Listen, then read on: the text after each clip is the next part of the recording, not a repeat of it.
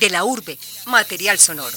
Saludamos a todas las subregiones del departamento que a esta hora Medellín es sus parques, sus plazas históricas. A través de una entrevista ustedes conocerán de su infancia, su juventud, sus travesuras. Este programa fue realizado por De la urbe, material sonoro. Y.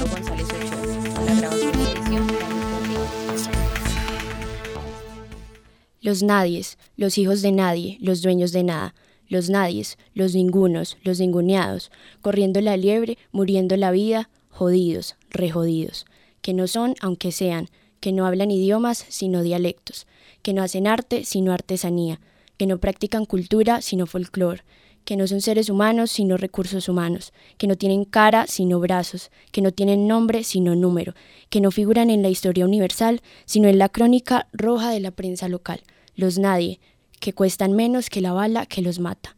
Fragmento del poema Los Nadie de Eduardo Galeano.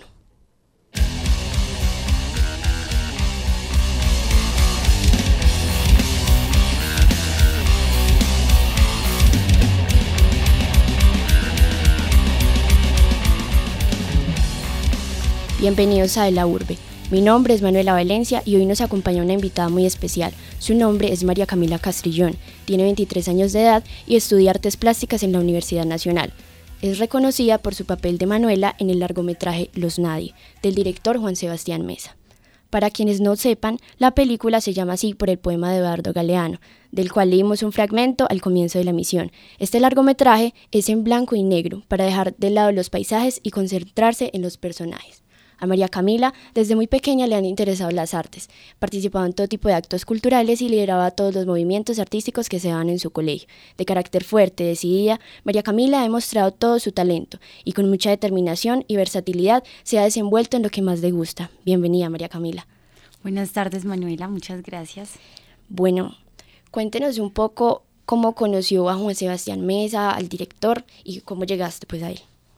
Bueno, eh, yo conocí a Juan Sebastián, pues primero como con un vínculo pues de amistad, antes de, de algo pues como laboral, nos conocimos eh, porque hicimos unas fotos juntos y ya después pues nos fuimos volviendo como muy parceros. Entonces eh, no tenía como muy claro qué era lo que, pues como cuáles eran sus cosas, que él hacía y eso. Y, y un día me contó que quería hacer un cortometraje y que quería pues como que le ayudara. Entonces empecé pues así, porque los nadie empiezas como corto, no, no, no, no surge como un largometraje inicialmente. Entonces esa fue como mi llegada a, a, la película por el vínculo pues de amistad que tengo con él.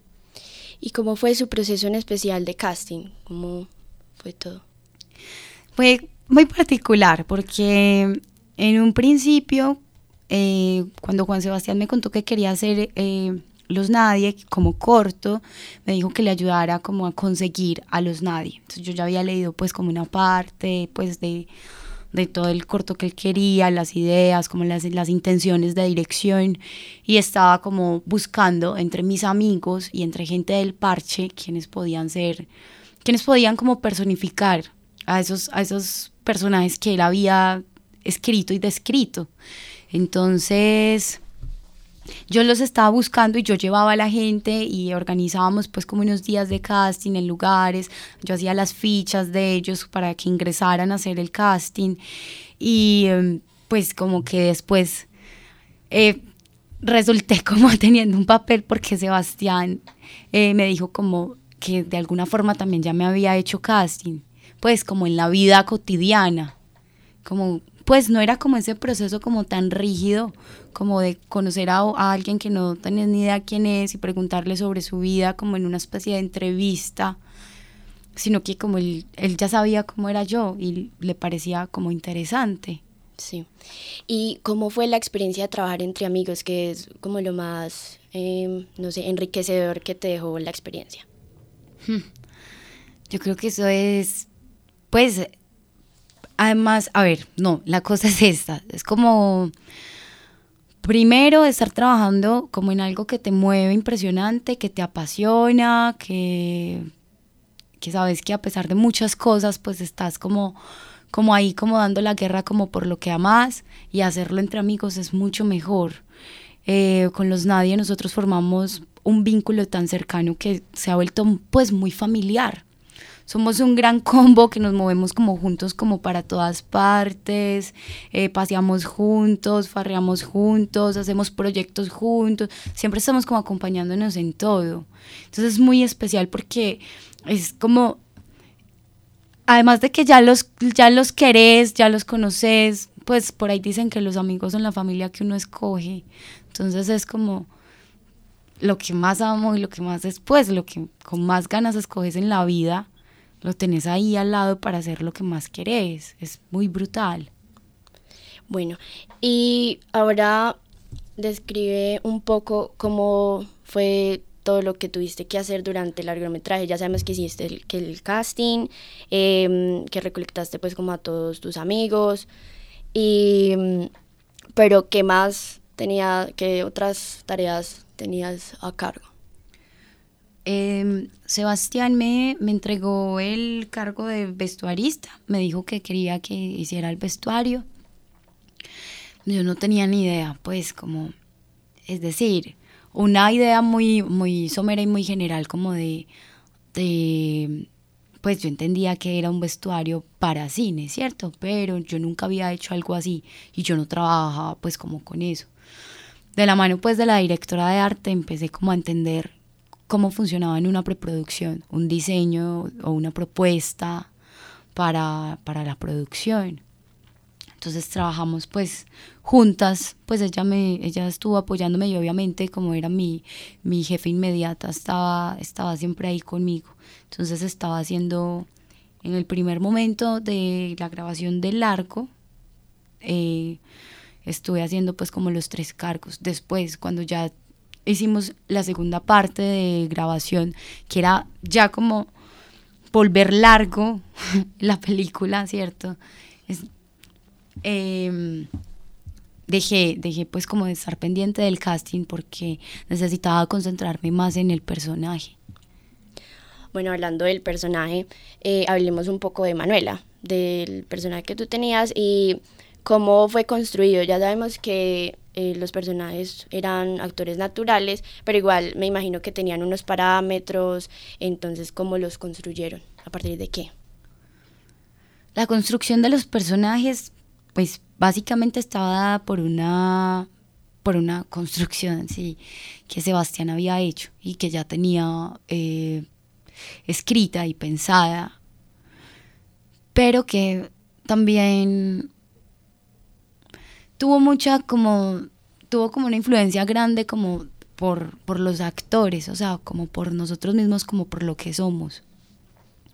Una cosa muy especial de la actuación era que nosotros no nos habían soltado el guion nunca, ¿cierto?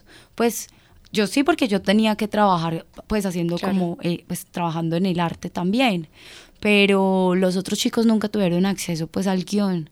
Entonces, yo creo que la construcción de los personajes, si bien ya estaba, eh, digámoslo, como mm, punteada hacia un lado que, que Sebastián quería, se enriquecía en la medida en que los personajes, no los actores, podían darle como algo propio en el mismo momento en el que Sebastián les, les daba las acciones. Entonces eso hacía que no fuera como una cosa fija, como una estructura fija y como unos diálogos como fijos, porque él lo que hacía era que nos hacía entrar en una situación, nos explicaba qué estaba pasando, pero nosotros teníamos una libertad, digámosla, un poco delimitada. Es un poco contradictorio, ¿cierto? Pero, pero teníamos como cierta libertad para movernos dentro de esa situación y poder proponer. Entonces, yo creo que esa construcción de los personajes también se iba dando en la medida en que iba pasando la película, en que iba sucediendo, ¿cierto? Correcto. Eh, yo me pregunto si han cambiado de alguna manera tus dinámicas cotidianas, como por ejemplo las redes sociales, después de haber hecho parte del largometraje, porque lo digo porque no pensé que te pudiera conseguir tan fácil por una red social, por Facebook. Entonces, ¿has manejado eso de alguna forma diferente o todo sigue igual? Imagino que de pronto la gente ya te reconoce cuando te ve en las calles. Cuéntanos un poquito sobre eso. Pues eh, es muy charro como que a veces alguien le diga a uno como, ay, yo te he visto. Y yo a veces soy como, no, yo no te he visto. Como que, ay, de pronto no estuviste en una película así. Pero, pero realmente no cambia nada. O sea, uno no, no es, primero hay que tener en cuenta, uno no es actor, ni pues no tiene la, la, educación, ¿cierto?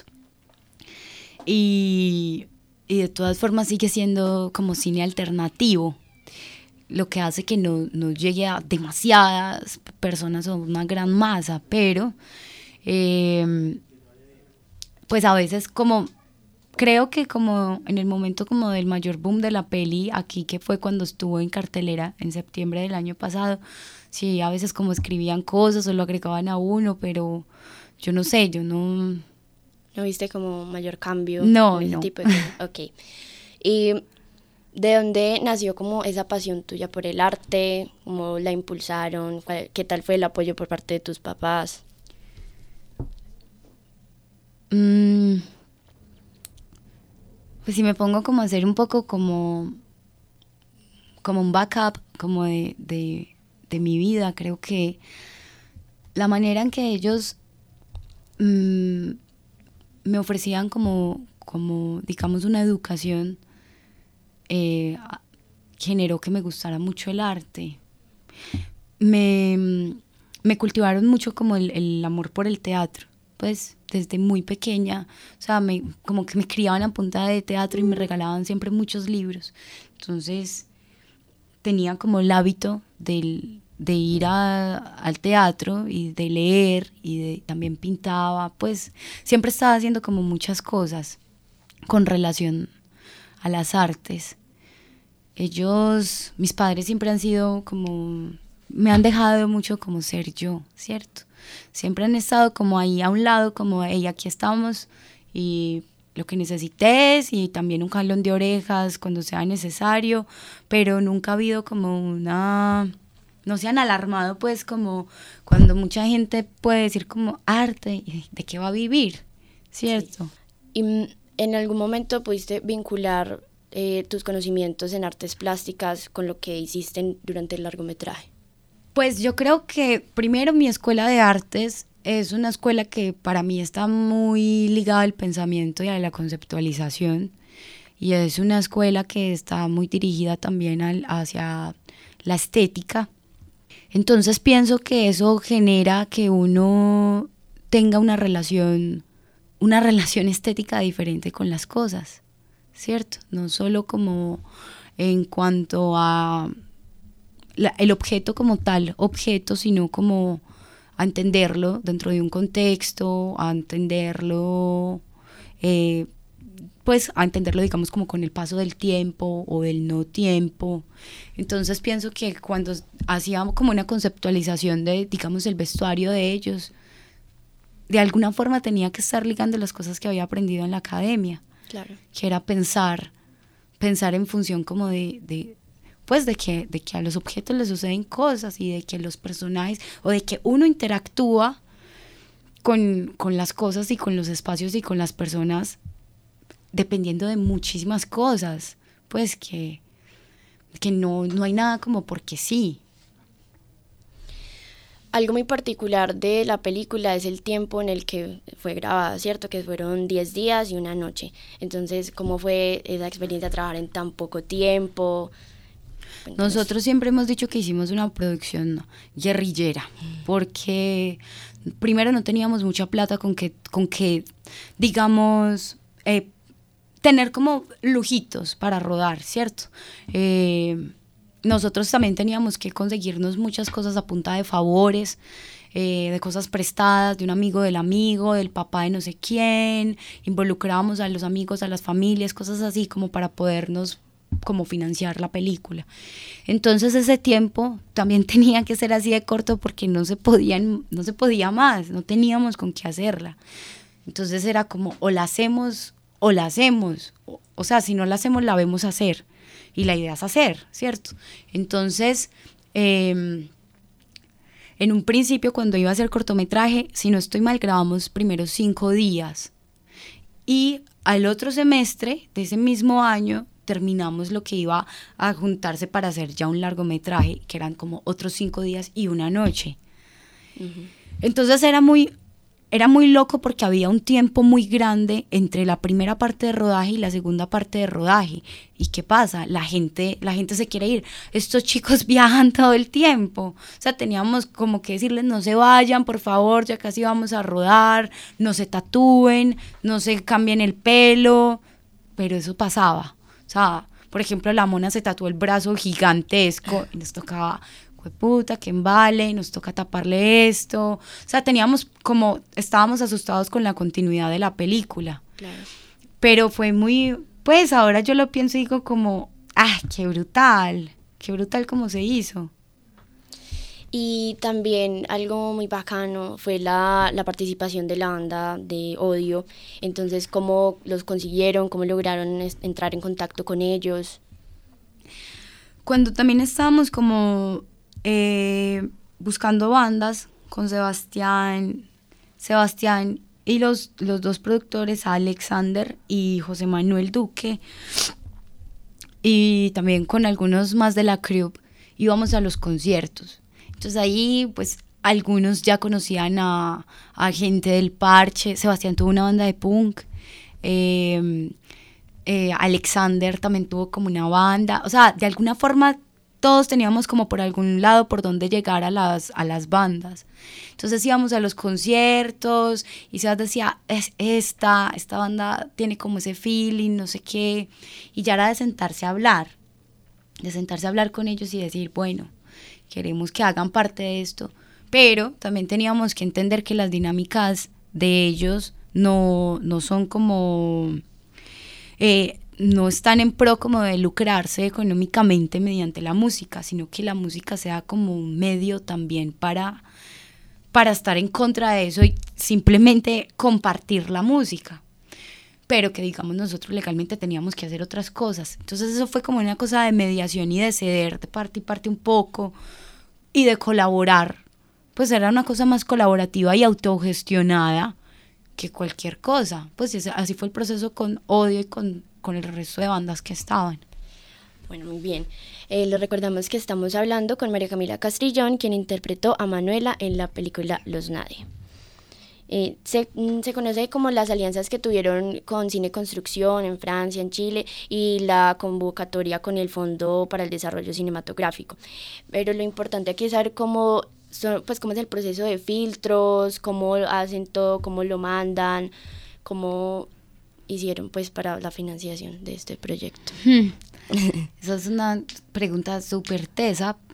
Primero, pues yo conozco como más o menos lo que va pasando como en, esos circuitos de movimiento de las películas, más como de lo que les escucho a ellos que otra cosa, ¿cierto?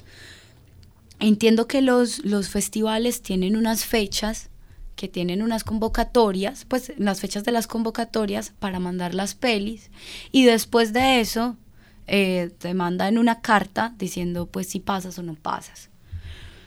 Entonces, cuando nosotros teníamos ya la peli terminada, era como, bueno, que ahora que, pues, o sea, terminada, no terminada, sino ya la habíamos grabado, ya ahí seguía volver a hacer una peli, era conseguir la financiación para poder hacer el montaje, colorización, eh, montar audios, hacerle todo eso, pagar derechos. Y decíamos como, pues no tenemos esa plata. Entonces era como volver a hacer eso, pues volver a armar una peli, porque igual desde el montaje es volver a armar una peli, porque no sabes qué puede pasar ahí. Pero, pero la cosa es que los chicos como que, pues una cosa que siempre me ha gustado de ellos, que ellos son monociclo, monociclo audiovisual, es que me parece que se saben mover muy bien pues entre festivales y como en saber mandar a ciertas convocatorias y entender cómo a qué convocatorias apuntarle, porque probablemente no todos los proyectos funcionen para todos los festivales o todas las convocatorias, porque tienen unas estructuras o tienen eh, un estilo y una, sí, un estilo propio, que a veces los proyectos de uno no encajan ahí. Entonces ellos me parece que se saben mover muy bien. Ya de que entienda exactamente cómo es ese proceso, para mí es un poco pues no, no lo conozco Creo bien. Que ya no hay problema. Eh, ahora, bueno, hablando de festivales, sabemos que el, el, largometraje abrió el festival Fichi de Cartagena, entonces, ¿cómo fue esa experiencia con todos tus amigos, ir hasta allá y, no sé, presenciar eso ya realizado, el proyecto ya realizado? Eso es una locura porque eh, nosotros no habíamos visto la película, entonces era una sorpresa gigantesca y más cuando nosotros supimos que la película iba a ser la, la película de apertura del festival, que eso es wow, o sea, como que, pues yo creo que nosotros lo empezamos a dimensionar mucho tiempo después de que había pasado, como, ay, parce, pues, ¿qué es esto? ¿Qué, qué fue todo este voltaje que pasó? Eh, pero fue exageradamente brutal. El año anterior a, a, ese festival, yo había ido con los monociclos al, al Fixi a ver películas con nuestro carnecito de estudiantes o conseguidas como participantes. Y, y era súper loco que al año siguiente nuestra película fuera la que abriera. Claro. Eh, bueno, mmm, ¿cuál cree usted que es el mayor reto del cine colombiano actualmente? Hmm. Bueno, primero, eh, que probablemente los recursos que se necesitan para hacer cine sean muy altos. No, no hay unas pues no hay muchas formas de financiarse. Está el fondo, si el FDS está ahí con sus convocatorias cada año. De todas formas, mmm, pienso que, que, se necesita pues como, como... Más apoyo. Más apoyo, que, que probablemente no tenga que caerle solo al, al, fondo, o sea, de otros lados también. Otra cosa que me parece reto es que, pues uno se hace la pregunta, ¿En cuántos lugares se puede estudiar cine en Colombia? ¿Cierto? O sea, es, es muy difícil. Bogotá y ya, no sé. Pues eh, no hay una, pues no hay una formación muy fuerte. Y también pienso que también falta una formación al público para que en ese sentido pueda haber como una una cosa más sostenible sí, dentro balance. de la industria. Uh -huh. O sea, si no hay un público aquí que consuma lo que se produce aquí y no, no tenga ni idea de qué es lo que pasa aquí con respecto al cine, pues también es muy triste. Está bien que en, en, festivales en el exterior sucedan cosas hermosas con el cine colombiano, pero aquí es muy triste que, por ejemplo, las películas las tengan que quitar de cartelera en una semana y algo porque no, no hay público. Entonces pienso que es de financiación, de educación y de también una formación educación, de, una formación de público. ¿Y has participado en algún otro proyecto audiovisual antes o después de Los Nadie? Después de Los Nadie empecé a trabajar, me quedé como con audio, pues con audiovisual y eh, lo que lo que seguí haciendo fue vestuario, pues he hecho como varios cortos eh, y también he hecho dirección de arte, Ahora estoy eh, rodando un largometraje que se llama Los días de la ballena, que es de Catalina Rollave, que es otra compañera que estuvo con nosotros en Los Nadie. Esta peli es de rara y ahí estoy haciendo la utilería.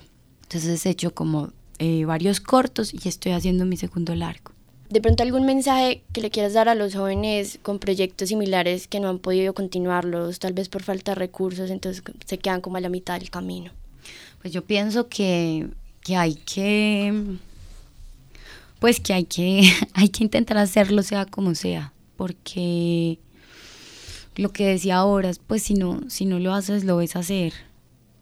Y también pues probablemente sea muy difícil hacerlo bajo unas condiciones tesas económicas pero pero hay que buscar alternativas siempre. Hay que buscar cómo cómo cómo gestionar algo o cómo ser más autogestivo, ¿cierto? Eh, gracias a todos nuestros oyentes, les recuerdo que mi nombre es Manuela Valencia y en esta ocasión nos acompañó María Camila Castrillón como invitada especial, contándonos sobre las dinámicas que vivió en el rodaje del largometraje Los Nadie. Fue un placer María Camila, muchas gracias. Muchas gracias a ti Manuela.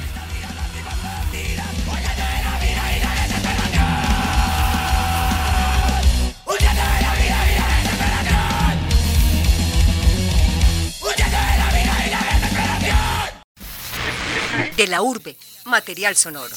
Saludamos a todas las subregiones del departamento que a esta hora Medellín es sus parques. cultural. Sus plazas históricas. A través de una entrevista ustedes conocerán de su infancia, su juventud, sus travesuras y otros acontecimientos que han enmarcado la vida de De la urbe, material sonoro.